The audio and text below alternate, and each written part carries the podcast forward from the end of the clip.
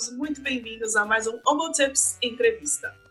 Se você ainda não se inscreveu, se inscreve aqui no nosso canal e não se esqueça de ativar o sininho para receber as notificações. Meu nome é André Silvério e para me ajudar nessa empreitada, eu conto com a ajuda do meu grande amigo Marcos Vicensuto. Olá pessoal, meu nome é Marcos Vicensuto e hoje a gente tem o grande prazer de receber o Gabriel Marcatini.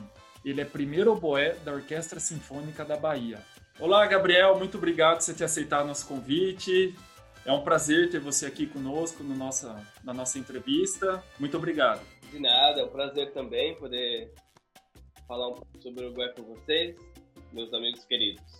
É, Gabriel, conta pra gente como que foi a sua iniciação musical, né? Como que você começou a, a estudar música e depois estudar o boé? Então, a, a música foi muito presente na minha infância, desde criança, com os meus pais, é, eles tocavam. Meu pai toca flauta é, amador na igreja, né? Minha mãe sempre cantou. Em casa era o dia inteiro cantando, lavando roupa e cantando. E, então, e também amigos que iam para casa para poder tocar violão e cantar. Então, sempre tive essa, essa ligação. Hoje seria uma musicalização, assim, de certa forma, eu estava sempre é, música coral, né? Então, essa coisa eu sinto que me ajudou na minha formação. E aí, meu pai um dia resolveu dizer que eu ia tocar o boé. Eu não sabia nem o que era o boé, eu tinha oito anos. E ele. Ah, você vai tocar o boé. Eu saía falando que ia tocar o boé, só que eu nem sabia o que se tratava, né? A dor de cabeça. Porque ele tava falando pra. Mas tudo bem. E aí falava pra todo mundo que ia tocar o boé. E aí passou alguns anos, acho que uns 10, 11 anos, não me recordo certo. Ele comprou um oboé pra mim. Ele trouxe um oboé, ele fez uma viagem ele trouxe um oboé pra mim, um oboézinho da Yamaha, estudante. E eu comecei a tocar, estudar para tocar na igreja, comecei a aprender na igreja, né? Nessa época eu morava na zona leste de São Paulo e na igreja tinha um oboísta, o professor Pedro, que me deu as primeiras aulas por, por um ano, não me recordo, ou mais talvez. Mas a, a princípio era uma coisa para tocar na igreja mesmo. E passou uns dois, uns dois anos assim, nós mudamos para o interior de São Paulo. E aí no interior de São Paulo foi onde foi mais difícil porque é, não tinha mais professor de, de, de oboé. Eu fiquei um tempo, bom tempo parado. Mas meu início foi esse, foi através da igreja. Uhum. E, mas da onde surgiu essa coisa do seu pai de querer que você tocasse oboé especificamente? Porque o oboé não é um instrumento comum, né? É, assim. Ah, meu pai sempre gostou de música clássica, assim eu sempre ouvia, né? Apesar dele não ter muito contato, muito conhecimento, ele sempre gostava da música, música instrumental. Também por conta da igreja, né? Sempre tá, tinha uma certa ligação com o instrumento. E ele conhecia o oboé e ele achava bonito e resolveu falar que eu ia tocar o boé. E meu irmão, meu irmão tocava violino, né? E, e aí ele resolveu é, falar que ia tocar o boé. E não sei por que ele teve essa ideia. Eu nunca uhum. perguntei para ele, na verdade. E foi uma coisa que eu, eu comprei a ideia dele. É, você era muito feliz, a felicidade dele, da sua felicidade de incomodar o seu pai. Ele falou, não, esse menino é muito... ele tá com muito tempo de sobra, eu vou arrumar um boé pra ele. e a primeira vez que você ouviu o som do boé foi na igreja? Foi, foi, foi na igreja mesmo, com o professor. É, e ele, ele, por sinal, toca, toca bonito, né? E ele fazia as próprias palhetas, ele tinha um certo nível, apesar de tocar amador, assim, era bem bonito ele tocando. Então, o meu contato com o Boé foi ao vivo mesmo, ali com ele, vendo tocar do meu lado. E depois que vocês saíram de São Paulo, você foi para qual cidade? É, então, aí teve esse período que eu fiquei uh, um bom tempo sem aula, uns dois anos ou mais sem aula, e porque eu mudei para do lado de Jundiaí, é, o interior de São Paulo, uma cidade chamada Itupeva. E lá não tinha professor de oboé, não tinha, não tinha quem me arrumasse palheta, o professor Pedro, nessa época, ele tinha me ensinado até a amarrar a palheta. Até ali eu fazia, mas eu não tinha material direito, era tudo muito complicado. E aí eu fiquei uns dois anos sem ter aula. E um belo dia eu estava na praia, viajei final de ano para casa dos meus tios. E no meio das minhas férias, minha mãe me liga: Olha, você vai ter que voltar para São Paulo porque eu escrevi você no LM. Aí eu fiquei nervoso, né? Imagina ter que deixar a praia para fazer prova. e, eu não... e fui. Aí acabou, acabou que eu deixei. Os irmãos ficaram na praia e eu fui para voltei para São Paulo para poder fazer a prova. E foi onde eu fiz a prova e consegui, consegui entrar na ULM. E aí foi dali para frente que eu comecei a ter um contato um pouco mais sério com o Boé. É interessante isso, o, o incentivo dos seus pais, como foi importante, né? Acho que a sua mãe percebeu talvez o quanto você gostava, o quanto você sentia falta, ou ela só queria tirar você de casa um pouco mesmo, mas qualquer que tenha sido a motivação dela, foi, foi bastante importante, né, para sua formação. Ah, sim. É, eu acho que foi até uma coisa que ela não tinha, ela nunca teve essa visão profissional do instrumento, né? Era uma coisa para a igreja mesmo. E mas ela estava vendo aquela situação de que eu estava vindo do instrumento, não estava tendo mais contato com o instrumento, porque não tinha professor. E, e ela sempre falava da OLM. Minha mãe sempre foi muito animada, assim, sabe?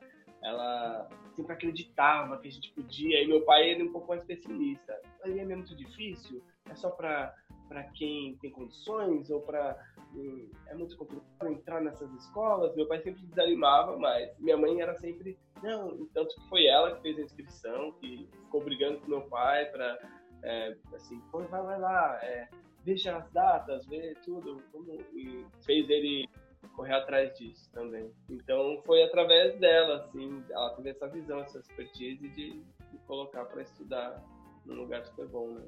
Uhum, sim. E quais eram os, os seus maiores desafios, assim, nesse começo? Porque você morava em Tupé, você tinha que viajar até São Paulo. É, qual a distância, qual o tempo de Tupéva para São Paulo? Ah, sim. Essa foi uma fase, uma fase que eu tenho uma lembrança, uma lembrança saudosa, assim. Porque dava de manhã e eu tinha que correr para São Paulo para ter aula. E não dava tempo de eu chegar na aula, sair do colégio, então eu saía mais cedo na última aula. Minha irmã me levava um lanche, eu pegava o lanche, entrava no ônibus e vinha para São Paulo. E aí, com isso, nessa época eu tinha acho que 14 anos, 13, 14 anos. É, e eu já vinha sozinho para São Paulo, que dá um, uma hora e meia mais ou menos, até o LM talvez um pouquinho mais.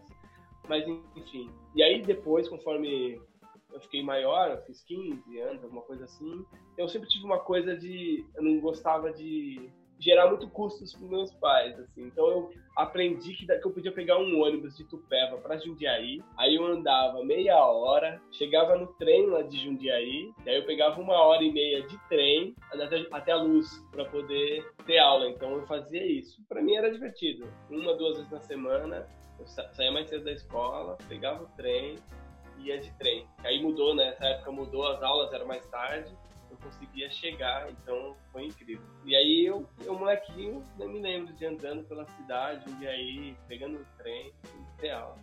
Demorava umas duas horas e pouco para chegar, umas duas horas e meia para chegar na aula. Nossa. E eu morria de medo, eu tinha um oboezinho assim, né? E na época, se for pensar hoje, era um oboé barato, era o oboé mais simples possível. Só que eu achava que aquilo era muito valioso, e era realmente, né, pra mim naquela eu morria de medo, né? um instrumento, deixou de despacar a mochila, é, pegar o trem, né? Então era uma coisa que foi interessante. É, coisa de, coisa de quem morou em São Paulo também tinha isso. É. Eu colocava o meu, meu era uma mochila bem detonada, assim. É. É, e eu lembro que eu pedi para o pessoal, eu estudava ainda, né? Então eu pedi para as minhas amigas, assim, escrever na minha mochila com corretivo, sabe? Uhum. É, pra é. ficar bem instruída pra parecer que não tinha nada importante lá dentro. É. Porque era a coisa mais valiosa que eu tinha, né? Até uhum. hoje o meu amor é a coisa mais valiosa que eu tenho. De dinheiro. Eu, não, é, eu, eu, usava a mochila do colégio, que era do governo, tinha aquele logo assim, então ajudava a que eu era mais um estudante de escola, assim, com um caderno ali na, na mochila. Nessa época que você decidiu você músico profissional ou não? As coisas, como que foram fluindo as coisas? Nunca teve um, um, um ponto inicial assim que eu falei, eu vou ser músico. Eu não me, pelo menos eu não me lembro, acho que a coisa foi acontecendo. Assim. Quando eu entrei na ULM, eu tive um ano com o professor Martin, Martin Lazaroff. É, é, ele ainda tá, acho que se não me engano, ele toca em, na orquestra da Universidade de Campinas. É, é. E ele tem, tem um grupo de música folclórica búlgara. Eu tive aula um ano com ele, é, um ano depois entrou o Natan na escola. E foi, é, foi onde ele, ele tinha uma visão um pouco mais à, à, frente, assim, né? Ele conseguia enxergar. Mas ele também nunca foi, foi tão direto, assim. Você tem que estudar para ser profissional. Mas ele, é um, um adolescente, né? E ele sempre me incentivou muito. Então foi a partir dali que eu comecei, talvez, pensar na possibilidade. Você, com, com o Martin, eu não lembro, ele tocava com paleta americana também, né? A paleta é semelhante, muito semelhante com a paleta americana, mas nas janelas atrás tem um, um, um ele, dá, ele cava em lugares diferentes. Mas assim, basicamente é uma paleta americana. Tem um professor, não sei se é o Bojin, em, Brasília, que também é búlgaro, é ele? Desculpa, Sim. besteira. Ele, ele toca, eu soube que ele toca com essa paleta também, mas eu só vi, eu soube dele, do próprio Martin. O meu professor na igreja também tocava com paleta americana. Então eu comecei com a paleta americana, nunca tive que mudar muita coisa de um professor para o outro. E aí depois da, da, da EMESP, você foi para a Unesp, né? Ah, sim. Essa fase foi interessante porque passou um tempo, né? Eu tive aula com o Natan nesse período, 4, 5 anos. E eu terminei o colégio, tudo. E aí eu tava já há um ano ou dois sem estudar, assim, só fazendo oboé lá com ele. Aí eu já tinha mais vontade nesse período de entrar nos grupos jovens. Eu, eu lembro naquela época eu não conseguia me imaginar como um músico profissional, numa orquestra, é, tocando para valer. Mas eu tinha vontade de seguir o caminho que era entrar no grupo jovem. Mas o meu projeto a princípio era isso, no máximo. E o Natan, ele um belo dia ele perguntou, Gabriel, o que você está fazendo da vida? Eu falei, ah, tô tendo aula com o senhor de oboé. Aí ele, não, não, você tem que estudar, você tem que fazer uma universidade, você terminou o colégio. Tava na época do período de inscrição pra, pra Unesp. Ele falou, você vai e você se inscreve na Unesp. Se você não fizer o vestibular, o ano que vem eu não te dou mais aula. E aí eu fiquei, caramba, meu. Mas assim, aluno de escola pública, é, nunca tive essa visão. Acho que eu tinha aquela parecido com meu pai. Ah, nunca vou conseguir entrar numa universidade, né? E aí fui, fiz lá e consegui entrar na universidade. Mérito todo do Natan. Sempre digo isso, porque ele, mais uma vez, conseguiu ver a possibilidade, né? E acreditou muito mais do que eu mesmo. Foi através disso que eu consegui entrar na universidade, na Unesp. Uau. E nesse meio tempo que você entrou na Unesp, você já entrou nos grupos jovens? Como que foi esse caminho, né, para você começar a tocar nos grupos jovens? Grupo jovem e a Unesp, de certa forma, foi um presente muito grande na minha vida, é, mas ele ainda foi maior ainda, porque é, isso eu não, nem, sei se já contei para vocês, são meus amigos, mas enfim, foi um período difícil para mim, porque foi em 2008, começo de 2008, eu perdi meu irmão num acidente de carro. Naquela época foi o período que eu mais comecei a estudar o boé. Então passou na minha cabeça naquele momento, em março, né, que já é período de inscrição na universidade, início da, dos grupos jovens, é, foi de mais passou na minha cabeça desistir do oboé. Foi, eu acho o único momento na minha vida que eu pensei, porque eu deixei de ir churrasco na casa dele, eu deixei de sair com ele para estudar o boé, isso pesou naquele momento. Então eu falei, não, é, eu acho que eu tinha que aproveitar mais minha família, ficar trancado no quarto estudando e, e não aproveitar, sabe, quem a gente tem aqui. Enfim, então isso pesou. Só que aí, né, eu soube, no, eu lembro que eu estava no velório do meu irmão, eu soube que eu entrei, que eu recebi uma, mensagem, um e-mail, não me lembro, que eu tinha passado na banda jovem do estado. Então isso já me trouxe uma, um fio de esperança, mas ainda estava muito, imagina a situação que eu estava naquele momento, né? Aí foi o que me fez pensar tal. E aí, pouco tempo depois, é, na mesma semana, eu, eu, lembro que eu tava, tinha me desligado totalmente. Eu soube que eu tinha sido aprovado na Unesp. Na Unesp eu tinha sido suplente, então eu não sabia se eu ia conseguir entrar. E aí eu tive esse presente também, né? Foi um presente de Deus, assim, porque foi algo que me fez seguir em frente, né? Porque aí, de repente, esse difícil da minha vida, eu tive uma mudança muito grande. Eu tive que ir para São Paulo, para casa da minha avó, para banda jovem, o desafio de tocar primeiro oboé, sem quase nada de experiência numa banda sinfônica, né? E, e a própria universidade, então minha vida virou uma loucura que fez, foi algo que me fez passar por essa fase assim, me ajudou muito. Uau, é, eu lembro dessa, eu lembro dessa, dessa, dessa fase, quando é. depois com o acidente com seu irmão, tudo bastante triste. Mas que bom que você encontrou assim um, uma motivação, né, para continuar. Que bom, porque o, o, o mundo musical agradece de ter pessoas como você tocando. Ah.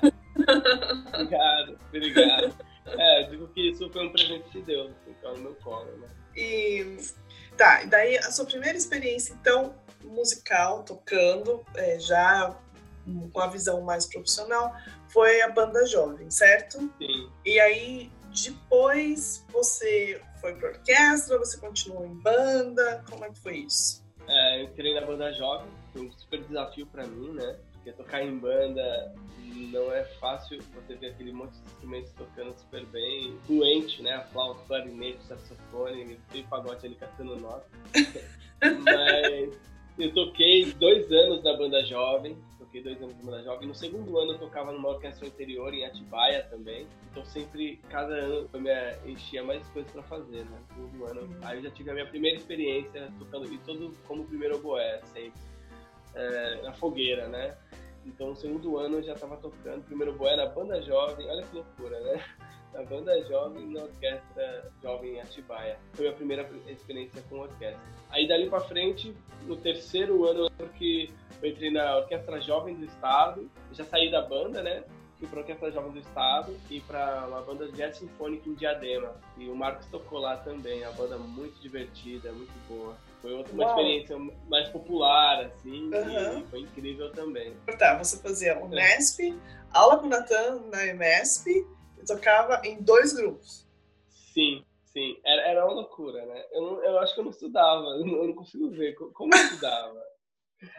É, que loucura. Era, foi um período muito complicado. Eu dormia pouco, realmente. Acordava cedo para fazer. Os grupos tinham, se eu não me engano, eram poucos ensaios. Eram dois ensaios na semana da banda jovem. Eu não me lembro se era um ensaio ou dois da, da jazz. Dava para levar bem, mas assim, Aí as aulas nesse período ficou um pouco difícil, assim, porque o que mais pesou, no caso, foi as aulas de instrumento, ter aula com o Arcádio e com o Natan, né? Porque aí eu comecei a ter aula com o Arcádio. Isso daí, aí foi, eu levei, eu acho que um ano, assim, um ou dois anos, eu, eu aí eu falei, Natan, desculpa, eu tenho que ir à universidade, aí foi onde, infelizmente, encerrar por um tempo as aulas com o Natan e comecei a ter aula com o Arcádio, tirava meu couro também.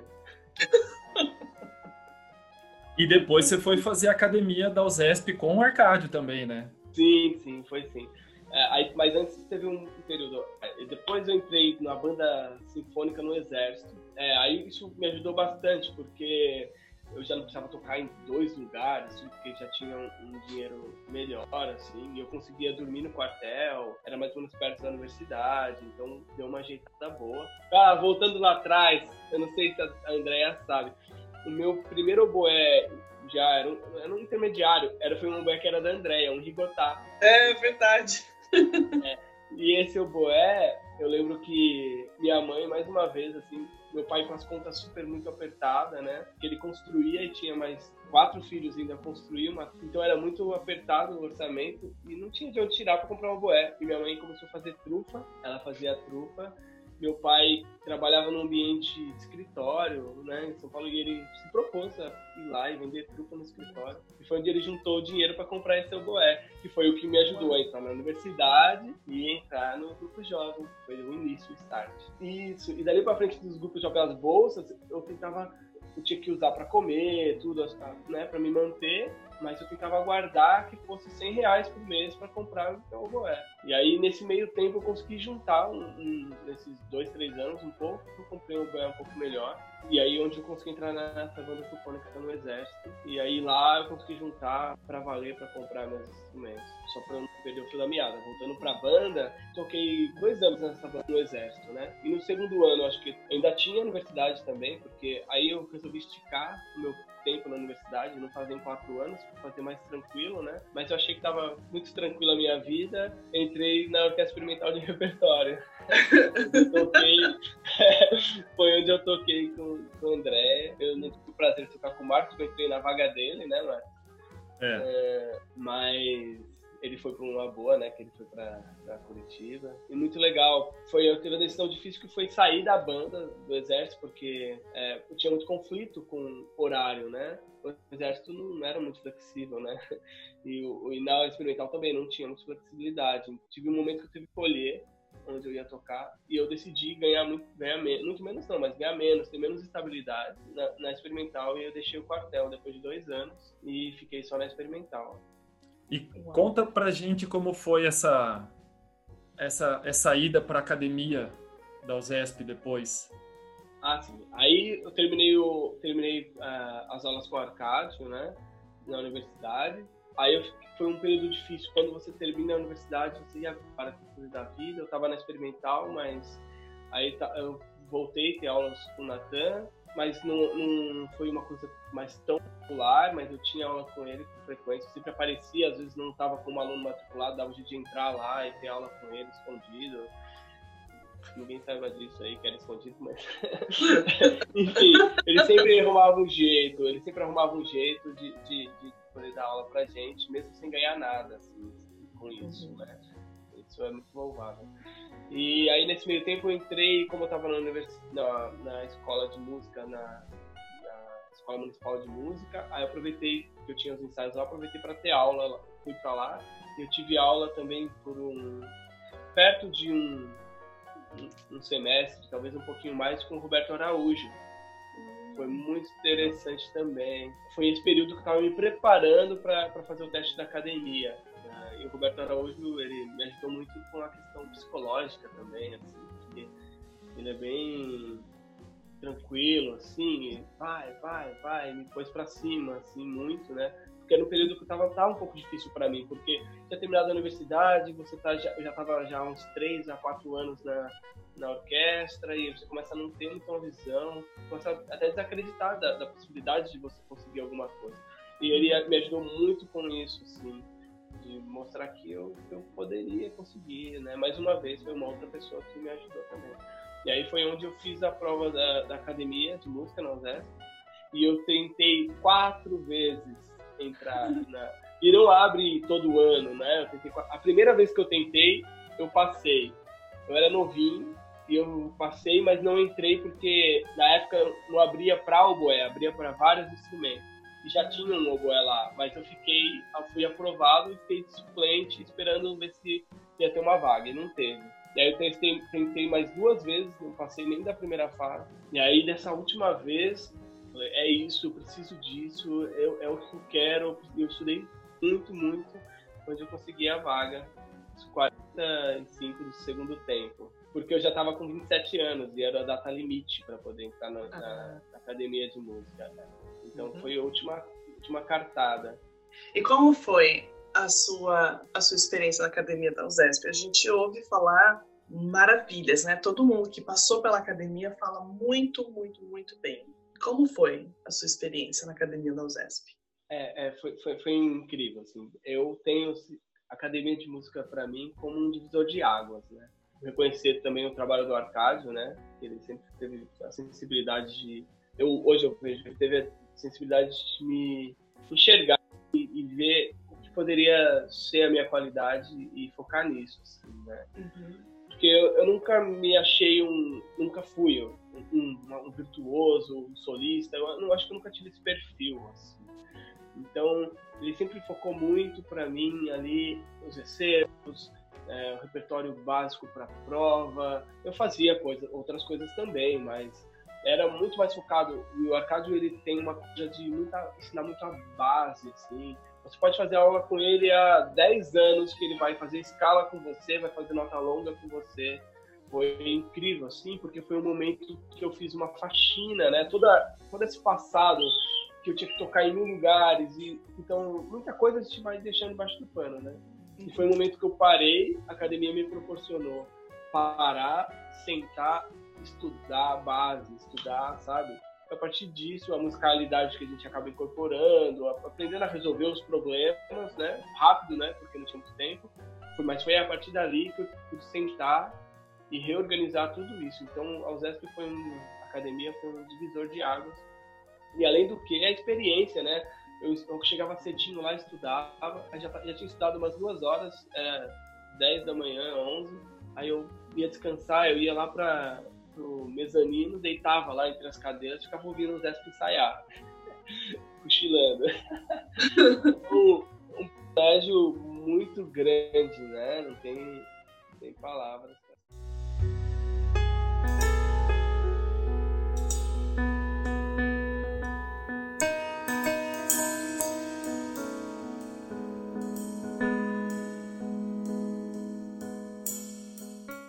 Agora você é primeiro oboé da Orquestra Sinfônica da Bahia, né, da OSBA. Como foi esse processo para você se preparar para ir para a Bahia, essa transição de estado, né? Sair de São Paulo, que é uma loucura, e ir para a Bahia, que também.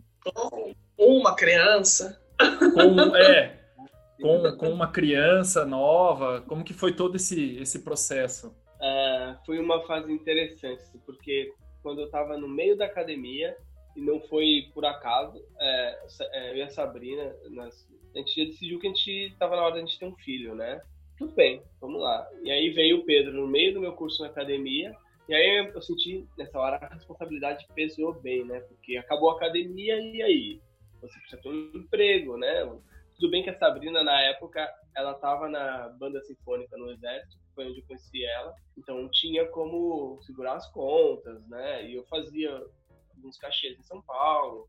Mas você tem aquela responsabilidade, né? Poxa, eu tenho um filho agora, né? Então acho que isso também me deu um gás muito bom, assim, para poder continuar estudando. Assim. Foquei muito nesse período, como disse anteriormente, teste em estudar simulado, estudar a base, para poder porque muitas vezes a gente fica tocando mil peças, não, não enxerga qual é o seu objetivo. Meu objetivo é chegar na orquestra. Preciso estudar para passar num concurso, né? porque e é diferente, né? Esse período foi onde eu comecei a fazer alguns testes, comecei tinha simulados na USESP também, né? Que eu fiz simulado, tocando boé, tocando corno inglês. É, foi onde me preparou para os testes e eu tive a sorte de acabou a academia pouco tempo depois alguns dois, três meses depois abriu a inscrição para a orquestra aqui em Salvador. Eu me inscrevi e aí no meio, no começo do ano fiz a, a, a, a prova e recebi o resultado de que tinha sido aprovado. E foi uma alegria muito grande, né? É, poder vir para um, uma cidade que até então não conhecia, mas cheguei aqui me apaixonei. Salvador é incrível, recomendo.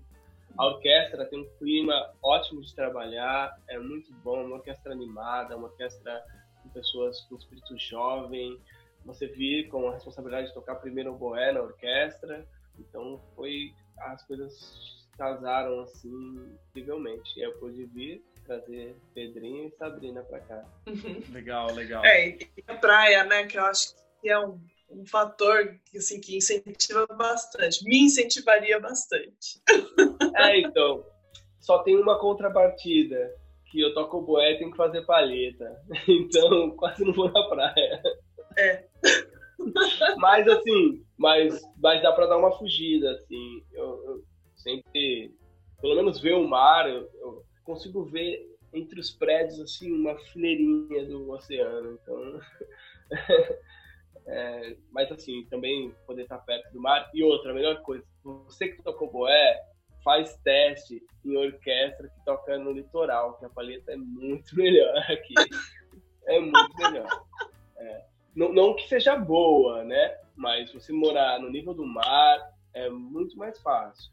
A palheta funciona melhor do que em São Paulo, que você tem, sei lá, quantas temperaturas no mesmo dia, né? Imagina em Curitiba, então, como é fazer palheta aqui, cara. Eu não vou nem falar daqui nos Estados Unidos, vou deixar isso pra lá. Tá, então a, primeira dica para um, um oboísta, vá morar numa cidade no litoral. É, dê preferência, dê preferência pro litoral, porque as paletas funcionam melhor, assim. É claro que é problemático também, né? Você tem que fazer muitas, assim, mas a tendência é, é, é de, de melhora. É mais fácil. Temos um clima, aqui em Salvador, o clima é muito igual, boa parte do ano. É, quando tem frio é 24 graus, então o dia não muda muito. Então não muda muito a umidade, é, é sempre uma umidade boa, sempre uhum. 60% no mínimo. E o clima bom, então só paleta que você saia de manhã, muitas vezes eu consigo tocar à noite sem problema algum. Assim. Então é invejável isso, né? Oh! E daí, fora do oboé, agora a gente deu um conselho para oboístas. Uhum. Qual seria um conselho teu para estudantes de música no geral? Estudantes de música no geral, então, eu tenho alguns, né? Um deles, uh, na parte financeira, que é poupar, tentar poupar. Eu sei que é, isso depende da realidade de cada um, né? Não dá para falar. Mas de certa forma, sempre tentar o máximo possível poupar. Por mais que você começou, tá tocando agora e tem um oboé bom, você vai precisar reformar, você vai precisar comprar material, tem esse investimento, porque às vezes isso daí ali lá na frente pode fazer a diferença na hora de um teste que você tem para uma bolsa, para seja por que for, para universidade, para concurso, se você está com seu oboé em dia, se você tem um oboé melhor, isso pode ser a diferença entre você e um concorrente. Porque, porque muita, a, a tendência hoje, as pessoas, os alunos cada vez tocando melhor, a tendência é o nível ser muito igual. Assim, né? A informação ela é mais difundida, você abre a internet você vê é, um monte de boas referências, então é, cada vez é mais, tá mais, mais difícil, né, você conseguir. Então, às vezes, uma diferença, um instrumento melhor, mais regulado, mais bem cuidado, você conseguir, então, poupar financeiramente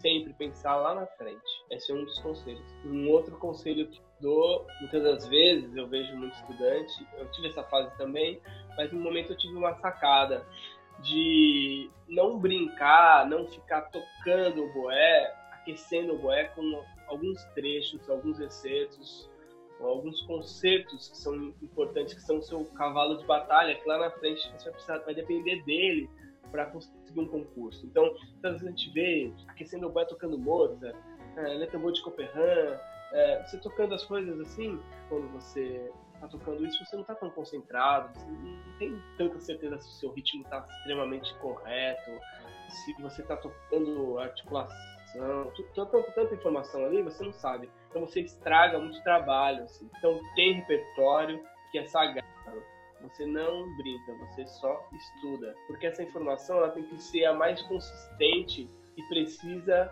possível, porque na hora do nervosismo, na, no teste, é, a, o nosso arquivo ali de todas as vezes que você tocou, né? Imagino que deve ter uma média do, do, daquilo que você tocou bem ou mal, e vai ter uma média daquilo, e na hora do nervoso vai vir a média, talvez da média para baixo, dependendo do caso do nervoso. Então, o seu arquivo ali, né, da repetição, de tudo que você estudou, tem que ser impecável, o melhor possível para você, quando você estiver nervoso na hora do teste, você pegar a informação que tenha qualidade.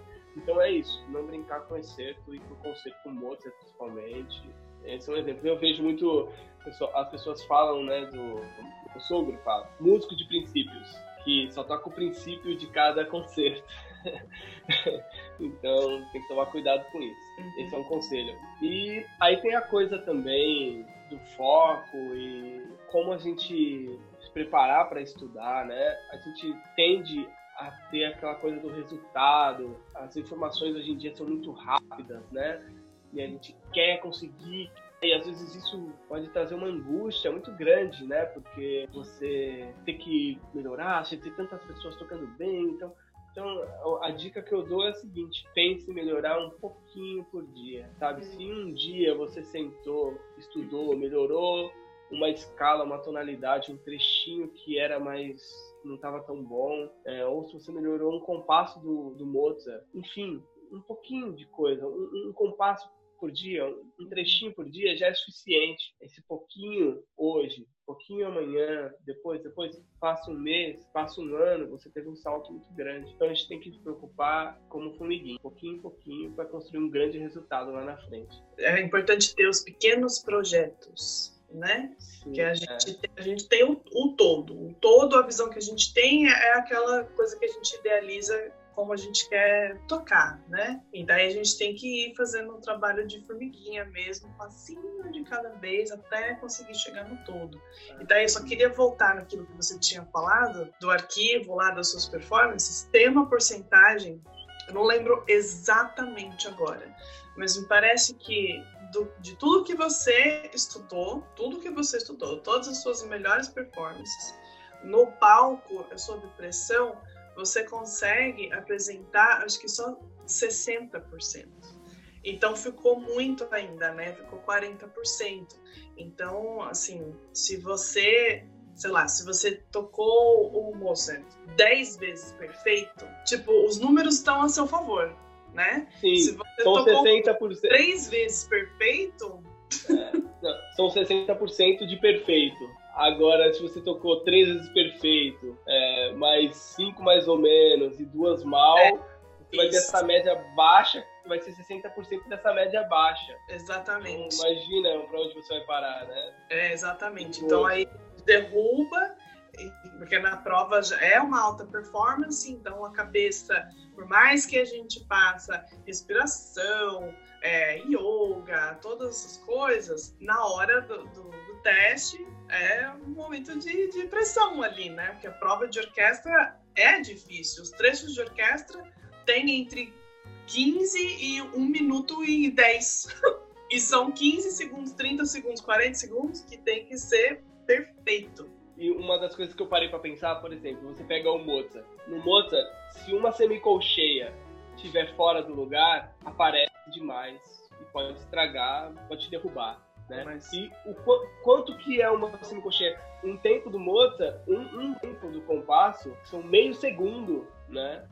Então é uma coisa muito rápida, é muito fino o que você precisa, é muito delicado. Você em meio segundo tem quatro notas normalmente. É muita coisa. E se você tocar sem estar realmente sempre concentrado, você vai fazer isso bem, não vai ter um arquivo legal. Isso. Então, sempre estudem. Moral da história: sempre estuda muito focado, muito concentrado, sempre em alta performance, porque no seu, é. no seu banco de, de dados você precisa ter informação muito boa. Né? Uma coisa que eu, que eu comecei a falar bastante para meus alunos é isso que você falou também do melhorar um pouquinho por dia e não querer melhorar tudo num dia só, porque a gente não consegue, ou não, não dá. E depois a gente teve uma conversa antes, né, que a gente estudou junto com os meus alunos, uhum. e isso foi demais, assim, porque estudar um pouquinho por dia, é, melhorar aquele pouquinho por dia é muito legal. Você vai vendo o progresso, cara, é muito, muito, muito é. legal. E você comprando essa ideia, você traz um conforto, assim, você fica orgulhoso, porque eu melhorei, eu, eu peguei meu instrumento e eu tenho certeza que eu melhorei tal coisa. Então, poxa, ótimo, porque uhum. isso traz um bem-estar, porque a gente já tem um mal-estar, da paleta não tá funcionando, tá difícil de tocar, tá? Então, pelo menos ali, eu consegui melhorar alguma coisa, é palpável. Eu melhorei no uhum. trecho da escala, eu melhorei no trecho concerto. No meu primeiro ano de, de faculdade aqui, todo mundo tinha que fazer uma aula que chamava Music Major Success, que é tipo como ser bem sucedido em música, né? E aí um dos tópicos é que o professor ensinava a gente como estudar. Enfim, essa aula era super polêmica, porque tinha gente que não concordava, enfim. Mas, para mim, foi bastante. Foi muito legal, assim, foi muito válido, eu aprendi bastante coisa. Uma das coisas que ele falava era isso: de você entrar na, na sala de estudo, com um plano. Você tem que ter um plano. Tipo, ah, hoje eu quero melhorar o compasso 30, o compasso 31, o compasso 32 do, sei lá, do terceiro movimento do Strauss. Eu quero melhorar isso aqui hoje. Então você vai com esse plano na sala de estudo e aí você vai lá, faz seu trabalhinho de formiguinha e melhora. Beleza. Melhorou esses três compassos? Você chegou aonde você, onde você queria? Sim. E daí agora é o momento de você se dar um prêmio. Ele falava que era muito importante você se premiar com alguma coisa, alguma coisa pequena, sei lá, comer um chocolate, tomar um sorvete, assistir não sei, um episódio da uma série que você gosta, que ele falava, se você não falar para você mesmo que você fez um bom trabalho na sala de estudo, ninguém vai falar. E isso é bastante importante. Aí eu, eu, eu, eu faço isso. Daí, tipo assim, eu, às vezes eu não quero muito estudar, mas aí eu faço uma negociação comigo, sabe? Eu falo, não, vamos lá, você vai estudar tal coisa por tanto tempo. E aí, se você fizer isso direitinho, aí eu vou fazer um bolo. Entendeu? Boa. E sei, pra mim, pra mim funciona, Sim, gente. Certeza. Eu acho super legal. Com certeza. E também tem aquela coisa do, do estudar isso demorei para sacar. Sempre a gente tem que saber para onde a gente quer, é, musicalmente falando, para onde a gente quer chegar com aquela frase. Tem que ter uma bagagem antes de pôr o pé na boca. O que que nota é importante eu chegar? Para onde eu tenho que ir? É, o que eu quero fazer? Eu, será que eu vou crescer? Vou decrescer? Porque muitas vezes a gente fica tocando muito no intuitivo. Isso pode ser perigoso, né? quanto mais você tiver resolvido o que você quer musicalmente, se tiver isso, então você ganha muito tempo também. Tem isso, isso é interessante. Bom, a gente tá, o papo tá uma delícia. Se pudesse, eu ficava aqui até o final da tarde, passava essa tempestade aqui conversando com vocês. Mas é, a gente precisa começar a ir pro finalzinho é. da entrevista, infelizmente. Então, Gabriel, parte da, do nossa, da nossa entrevista é que no finalzinho a gente faz um, um bate-bola. É, são perguntas fáceis, assim, não, não tem nada a ver com, com o boé. E aí você responde a primeira coisa que vem na sua cabeça, pode, pode ser? É, um esporte ou um hobby? É, um esporte, andar de skate um hobby automodelismo. Eu tenho uns carros de combustão, é muito legal. É, se você não fosse músico, né, boísta músico, o que você gostaria de ser ou o que você seria? É difícil, assim, porque sempre aconteceu. Eu nunca fui de planejar muito as coisas, assim. Mas pensando assim, eu, eu, uma coisa que eu, que eu gosto é de, de fazer as coisas. Talvez eu acho que mecânica, eu, eu adoro arrumar meu carro, sei lá. Orives, eu gosto de fazer palheta. Uma coisa que eu gosto, eu sempre me divido fazendo palheta. É, isso é interessante. Eu acho que alguma coisa que tivesse que mexer com a mão, assim, eu acho que eu, eu, eu talvez levaria jeito, eu gostaria. É um trabalho manual. O Gabriel faz palheta é. muito, gente, a propósito. É, tá? palheta é, lugar preferido? É, minha casa. Em tempo de quarentena ainda, ó. Perfeito. Gabriel Marcatini, o que toca na sua playlist? Então, a minha playlist, ela toca pouco, sabe? É, porque o Boel associa muito ao trabalho, a uma coisa você, você não consegue desligar, né? De tudo aquilo que você já faz, de querer melhorar, de querer, enfim. Então, uh, não tem tanto oboé. O oboé eu escuto mais quando eu quero melhorar uma coisa específica, uh, ou também o repertório. Então, a minha playlist também tem o repertório da orquestra, tocar toda semana, né? Então, geralmente tem um, dois meses que vai tocar aí pra frente. Essa é a playlist mais séria, né? E aí eu tenho a playlist mais pra descontrair, que eu escuto rock, é, Peter, Paul e Mary. Eu, eu recomendo para vocês que é muito gostoso de ouvir. Mas escuta Scorpions com Berlim, né, Metallica São Francisco.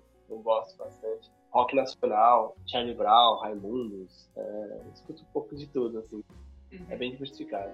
É, uma música. Uma música, é, concerto de Aranjuez. Uma peça muito bonita para mim, porque quando eu fiz um meu festival final de 2007, toquei essa peça. E foi o primeiro contato que eu tive com ela. E ela, o segundo movimento é incrível, né? E me marcou. E eu ficava ouvindo demais aquilo. Foi o período difícil que eu tive lá com do meu irmão. E então me remetia demais, assim. Me remete até hoje, né?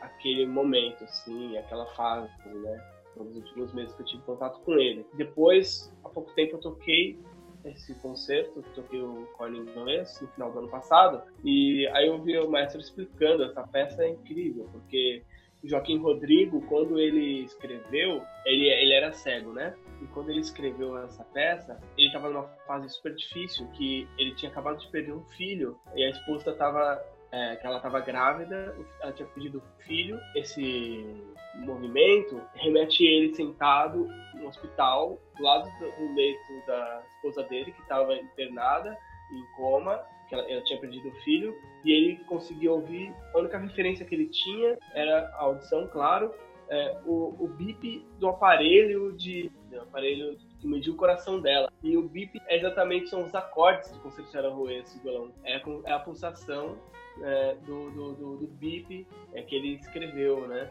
Então é uma coisa linda, né? E no final, aquele arpejo que ascendente, assim, que vai pro harmônico, é como se fosse a alma saindo do corpo.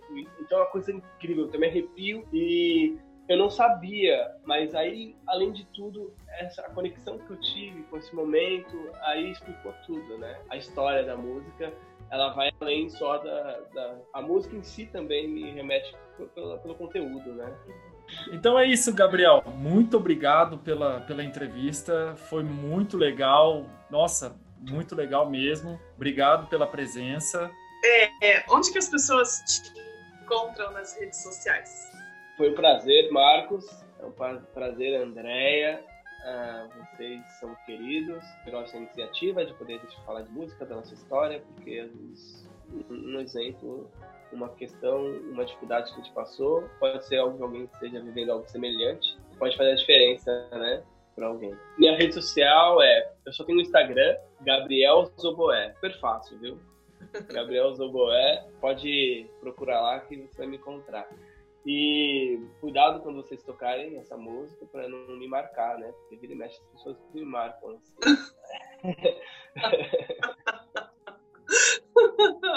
Muito bem, mas aí quem sabe um dia você vira um trending topic no, no Twitter. É.